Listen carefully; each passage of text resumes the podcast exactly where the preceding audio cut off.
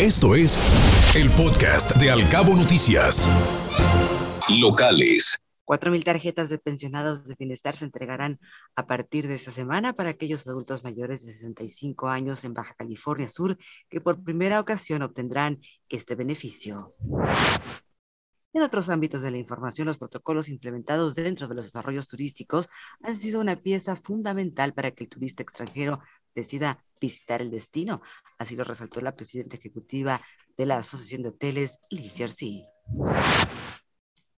Reconoce los padres de familia la decisión que tomaron las autoridades de aplazar las clases presenciales al 24 de enero. Los tres órdenes de gobierno están obligados a garantizar un regreso a clase seguro a todos los niños y jóvenes de los cabos.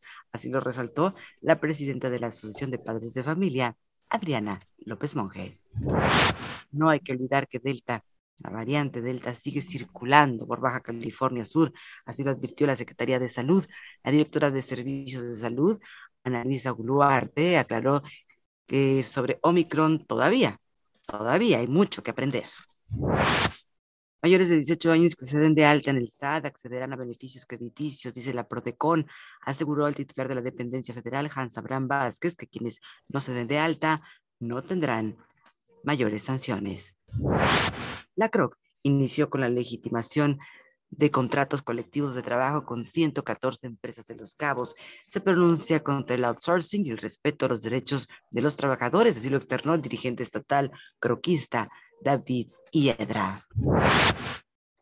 Y registra los sábados de enero hasta 160 operaciones en el Aeropuerto Internacional de Los Cabos. Se mantiene la temporada alta con buenos números, según lo indica el gerente del recinto aeroportuario, Francisco Villaseñor. Las embarcaciones turísticas deberán reducir su aforo también, indicó el titular o el subdirector de Protección Civil, Francisco Cota Márquez. Escuche Al Cabo Noticias de 7 a 9 de la mañana con la información más importante de los cabos, México y el mundo por Cabo Mil Radio 96.3. Siempre contigo.